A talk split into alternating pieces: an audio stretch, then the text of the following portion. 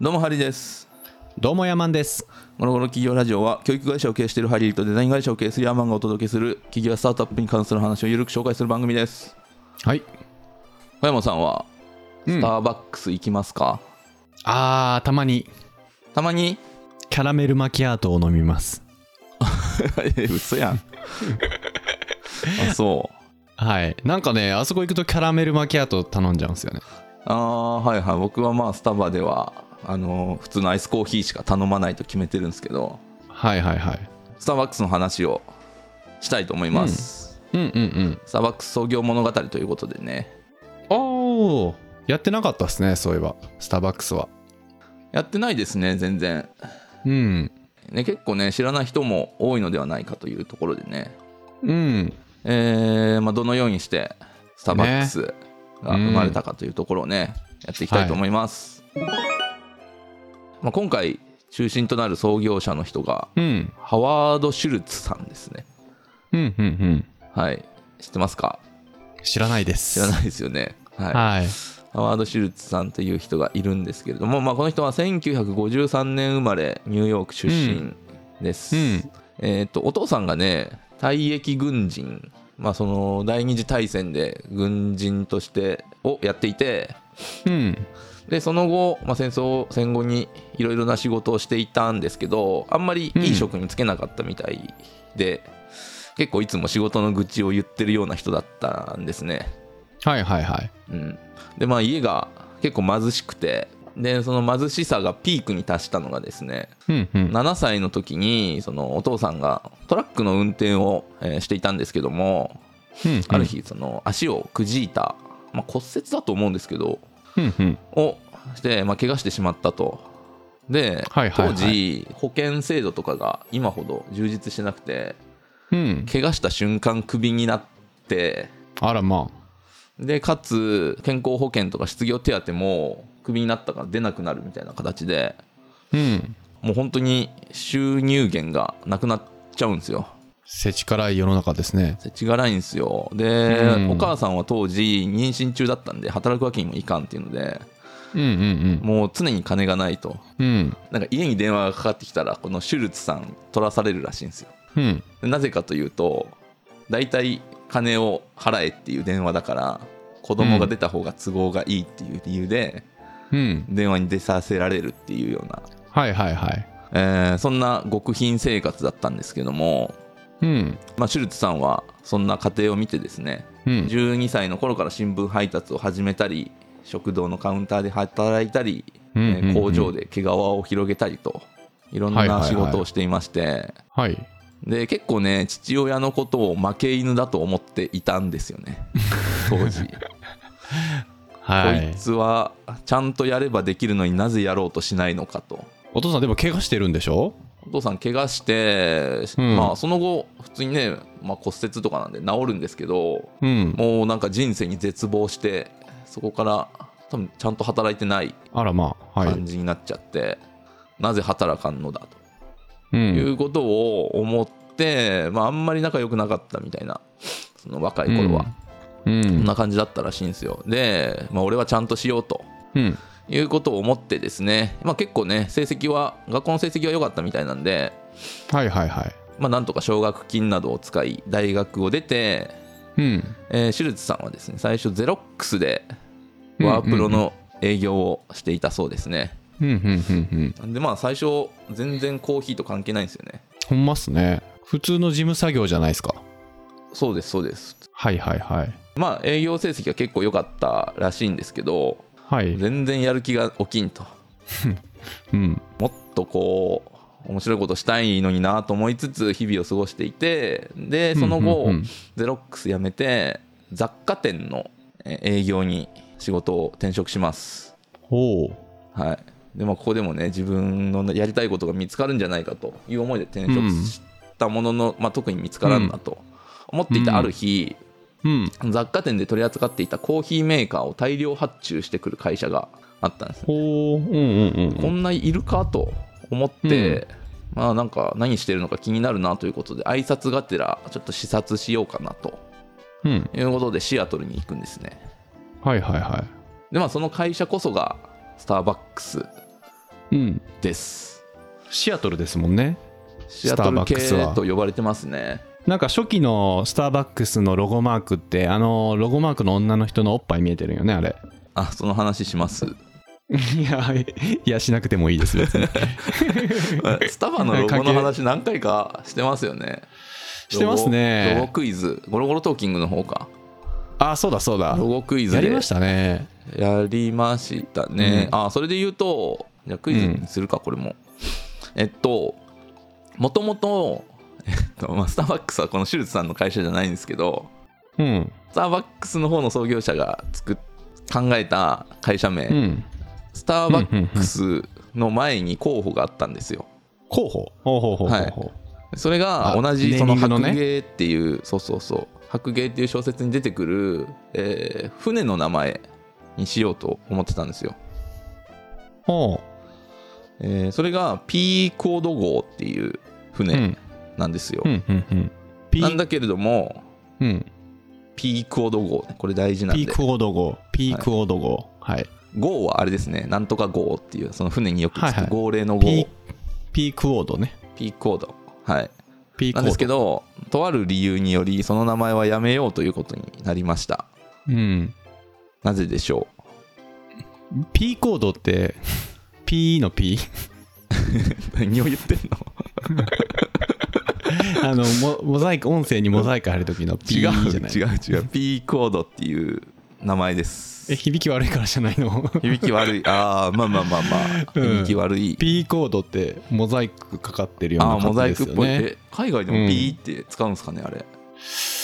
どうなんすかねピーか ?P じゃゃないか。ピーわかんないけど、え、響きが悪いからってこと響きが悪いないじゃんうん。ああ惜しい惜しいですね惜しいんすか惜しくもないかな意味です ねどっちかっていうと P コード。綴りは P E あ綴りあんま関係ないなまあ響きですね響きというか響き ?P コードって言われたらもう P コ前にードねでしかないと思うんですけど、アマゾンの前の社名が、えーっとカダブラっていう社社名だったんですけどた。うん。えーそれが死体を意味する言葉と似てるからやめたみたいなのとあー。近しいですピね、コード。ピコード。P コード。はい、あ、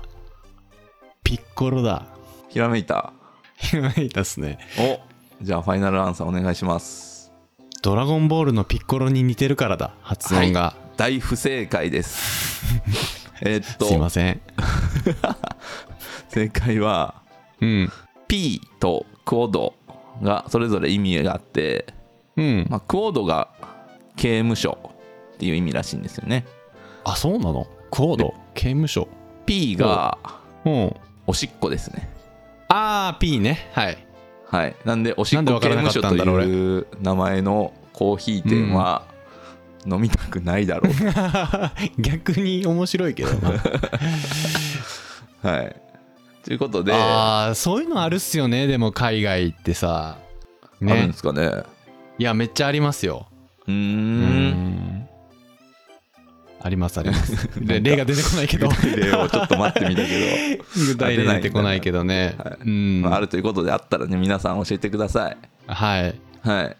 えーまあ、そんなわけでえースターバックスという会社が、えーこれはね1971年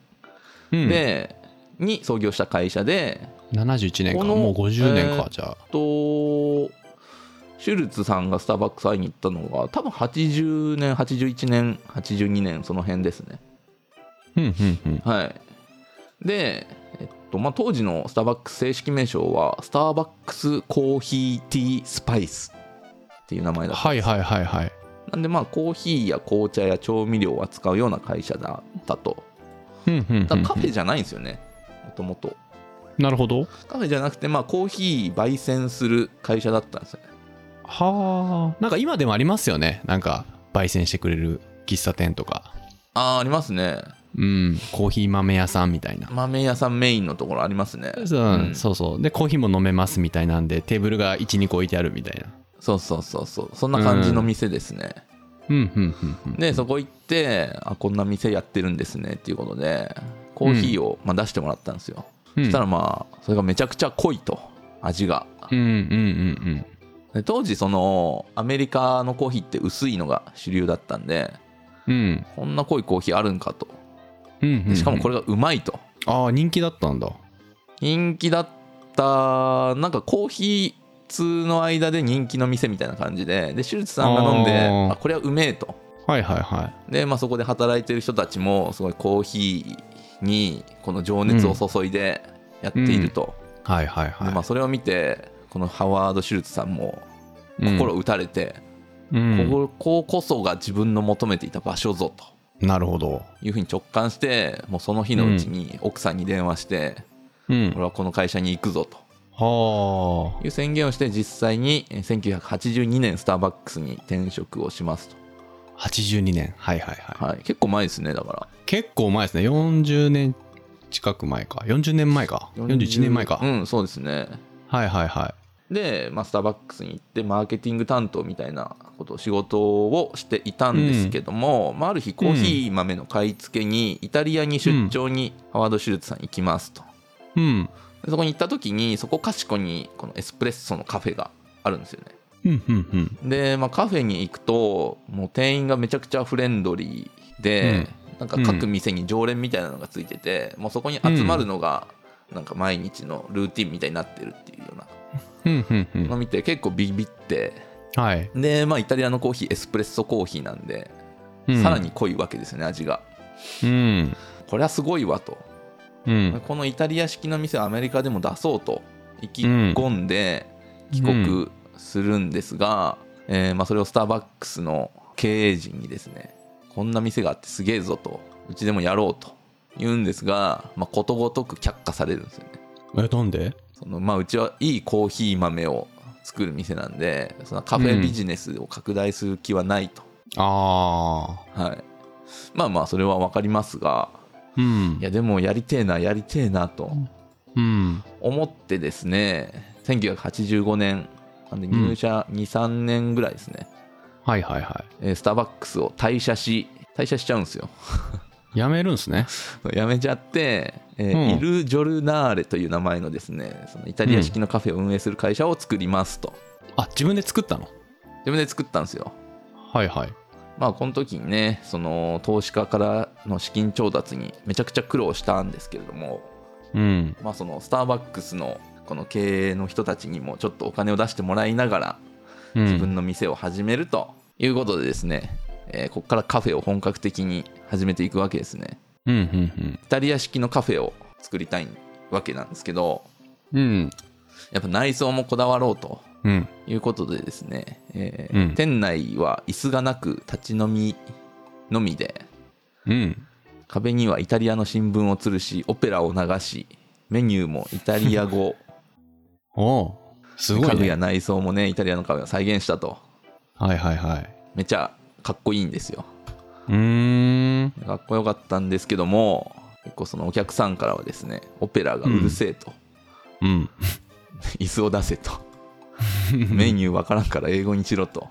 はいはいはい言われてまあ仕方なくね、その辺変えていくんですけれども変えていいところと変えていけないところがあるんだなというのはね結構この時にね思い知らされるというかなるほどでね学んイでタいったリわアけですなのそうなんですよねイタリアのそういうみんなが集まるような場所だとかうんまあ、美味しいコーヒーだとか、まあ、そういうところは譲らず、その要望があって変えていいところはどんどん変えていこうみたいなねスタイルを、まあ、この時からね、えー確立していくんですけれどもうんその後ですね1987年なんで2年後うん当時のその元いたスターバックス社がですね、まあ、創業者がそれぞれちょっと別のことをやりたいみたいな形でうんスターバックス社が売りに出るとうんいう話を聞いてですねこれを買いたいと思ったんですけども、結構ね話がトントンとその、まあ、元社員だったんでうん進んでいったんですけども、ちょっとトラブルが起きましてそれがそのもともとこのイル・ジョルナーレというカフェを作る時にお金を集めた投資家の一人がうんこのスターバックスを買おうとしてるとうんで、まあ、力関係的にこのシュルツさんよりこの投資家の方が力が強かったんで、まあ、お前にスターバックス買わせんとうんいう圧をかけてきてあもうダメだと思っったんですけどもこれがあればうんめちゃくちゃスターバックスが手に入ったらめちゃくちゃ伸びるとうんいう確信はあったんでなんとかしたいなと思った時に、えー頼った人がですねうん弁護士の人がビル・ゲイツのお父さんなんですよへえで界隈ではビル・ゲイツのお父さん有名人だったらしくてですね、うんまあ、この人のところに行ってこんなことで困ってるんすって言ったらうんなぜかなんとかなった はいはいはい、はい、この辺はねいやよかよかったです ねでも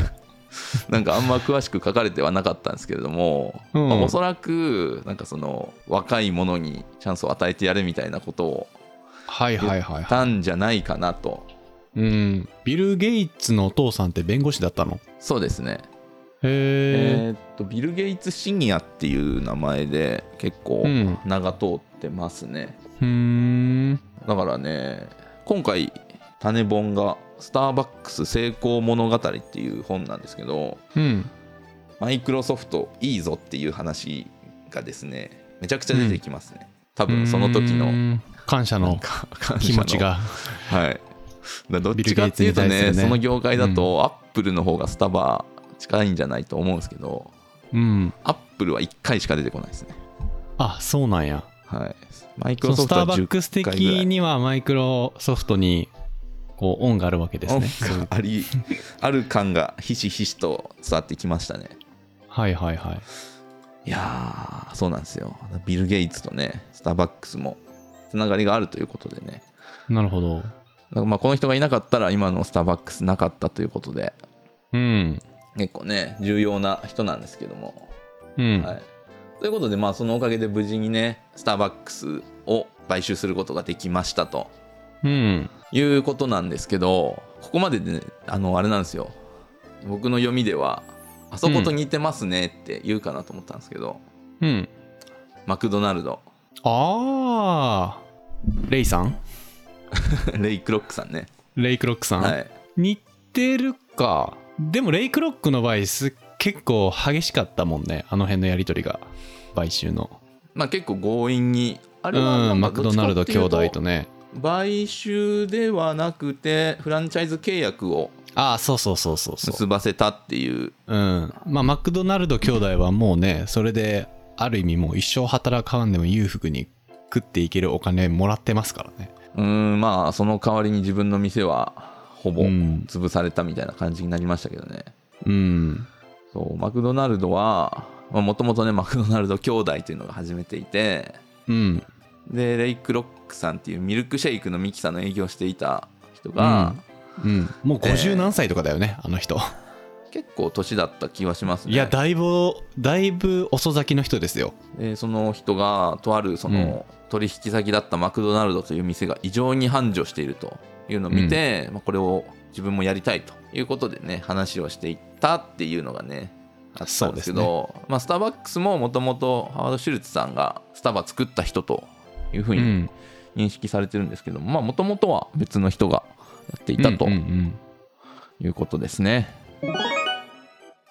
でまあその後はねまあいろいろありながらもすごい人気が出ていくんですけどもうんうん経営の考え方としてうん会社は自分だけのものではないとうんいうのをですね結構信念として持っていてうんそのお客さんもそうだし従業員ありきでこの会社っていうのは成立しているんだなとうんスターバックスあのーまあ、アルバイトも含め店員のことを、まあ、アルバイトとか言わないんですよねうんうんディズニーとかもそうですよねはいはいなんかみんなやたらスターバックスで働きたがりますよね働きたがりますよねねえなんかあるんでしょ黒のエプロンだっけなんかエプあロよンく知っのて色ますで、ねブラックエプロなんンかブラックエプロンかなんかベテランになって評価されると黒いエプロンもらえるんでしょスターバックスってブラックエプロンそうスターバックスの店で黒いエプロンの人見かけたらえっとね、なんかその社内の結構厳しめの、えーバリスタ試験があって、うんそれに通過した人だけが黒いエプロンを与えられるっていうのがあるんで、うんうんうんうん黒いエプロンの人がいたら当たりですねああ大体みんな緑だもん基本ねはそうですね緑のエプロンですねうんで従業員のことはパートナーと呼んでますねああなるほどはいなるほどってなるよね、でも。ディズニー、え、マクドナルドがクルーとかでしたっけあ、そうなんなんかありますよね、そういう。ありそう。知らないけどありそう、マクドとか。う。そういうところもね、まあ、こだわってやっていると、うん。あ、そうそう、その、特に結構話題になったのが、アルバイトの人でもうん。保険が適用されるっていうので、ちょっとね、今の最近の事情わかんないですけど、そのスタバでバイトしてた人、まあ、これアメリカなんで、日本どうかわかんないですけど、なんか歯医者さんに行った時の治療費が負担してもらえたとか、へえ。そういうのがあるんですよね。おーアルバイト含め全従業員に健康保険適用っていうのがアメリカ初らしくうて、ーんアメリカでその健康保適用してくれるのでかいそうっすよねなんかアメリカの保険って高そうだしそうなんですよね日本と違ってねあの、んなんかこう義務化なってないというかうん医まあいろいろあ療ってシステムは崩壊しているという話ですからねそんな中でねこの福利厚生をしっかりしてかつその従業員の人がもうこのお店で働きたいと、働きがいを持ってやってもらえる店を作らねばいかんとうんいうことをしてたんですけどそれのそのやっぱベースになっているのが、えーあれですね最初に言ったお父さんですよねうんうんうんお父さんはその結構仕事の愚痴をずっと言っていてなんか汚ねえ仕事だみたいな感じでうん言っていたりだとか、働きがいも感じられず怪我をしたらクビになって保険も適用されず、うんその自分の父親がこんなところで働いていたらうんもっと充実した人生を送れたんじゃないかっていううんやっぱねそのお父さん、まあ、その後ちょっとね、えーまあ、もう亡くなっているんですけどもうん結構ねその時になってようやく後悔したというか、うんあもっと父親は父親なりにダメだなと思っていたけれども精一杯頑張っていたんだなと、うんでそれでもどうにもならないなっていうこの絶望感うんみたいなのはその一部その会社とか社会のシステムが原因だったんじゃないかとうんでそれを、まあ、自分で会社やっていてこんだけあの大きくなってきたから当時の父親が働きたいと思える会社うんにしていきたいなっていう思いがはあったんじゃないかなっていうあうんことでね、まあ、そういったところでこういうその従業員のための仕組みとかうんがうんうんうんえーできてきたんじゃないかなっていうようなね話ですね。なんか日本人の人たちってめっちゃスターバックス好きじゃないですかみんななんかめっちゃ並ばなはいいはいみんな並びますね。めっちゃ並びますよね土日は鬼のように並んでますね。市内とかでスターバックスの店ってなんか本当に土日とか行くとはい並ばないと買えないみたいな、並ばないと買えないしもう店内で飲むなんて絶望的ですよねですよねただね僕あのーはえー、ハトコかハトコになるのかなうんがあのーシアトルに住んでるんですようんでシアトルい行った時にうんあのーシシアトル人がみんな口揃えて言ってたのがシアトル人はスターバックス結構嫌いな人多いんですよこ れ全く同じ話をロゴクイズの時に言ってましたねあ言ってた今もうあ来るぞ来るぞと思って あ本当いやもうあれはもうショックでし たね日本人めちゃくちゃ好きだよスターバックスって最近中国でもすごいらしいですけどねあそうなんやうんうーんまあねでもこの昨日ほんと久しぶりに行って、まあうん僕はテイクアウトしたんですけど、やっぱコスタバのカップでうんロゴあるじゃないですか、うんいやちょっとかっこいいなと思いましたもんねあれねちょっとなんか見写せつけて真撮ってそ歩こううとインスタとか上げたくなるもんねうんだからねこれをねこのカップを置いてオフィスで仕事とかしたらかっこいいんだろうなと思いながらそうですよ歩いてだかました、ねらススタバで並んでる人はコーヒー飲みたいんじゃなくてスタバのカップを持ってパソコンをカチャってやってパシパシやってる自分を買いに行ってんだよあれはスタバで MacBook の人たちですねそうそうそうそ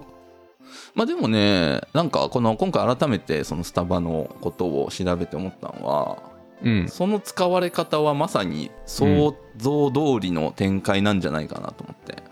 うんちょっとねなんかマーケ周りの話もねしたいなと思うんですけどスターバックス、うんまあ、今日時間ないんでしないですけど はいはいはいなんか本当にそのいわゆるサードプレイスっていう第三の居場所みたいなのを流行らせたと思うんですけど、それに至る道をやりたいなと思いますんでピーコとね、ピッコロのはね、な元ぜピッコロの。これそんな にそんな受けてないと思うけどなじゃあ、なんかあの、ちょっとあの、あの滑ったんで、ここでちょっと巻き返したいな。あーでもまあパンチライン残すのはねやっぱポッドキャスターとして大事です1エピソード1パンチラ インこのタイトルに入れとこねね、う、はスいターバックスの旧姓はピッコロだと。はい、はい。ということでね、えーまた次回やっていきたいなと思いますのでほい。えーぜひそちらも聞いていただけたらと思います。はい。今回の感想をメールまたは Apple Podcast のレビューでお待ちしています。2人でコメント欄を全て読んでいますので、今後の番組をよりより良くするためにあなたの感想をお待ちしています。はい。あと、Spotify のフォローもお願いします。はい。はい。えーそれでは今週も聞いていただいてありがとうございました。また来週お会いしましょう。さよなら。兄弟番組のゴロゴロトーキングではヤーマンがビジネス情報をゆるーくお伝えしています概要欄にリンクを貼っていますのでこちらもよろしくお願いします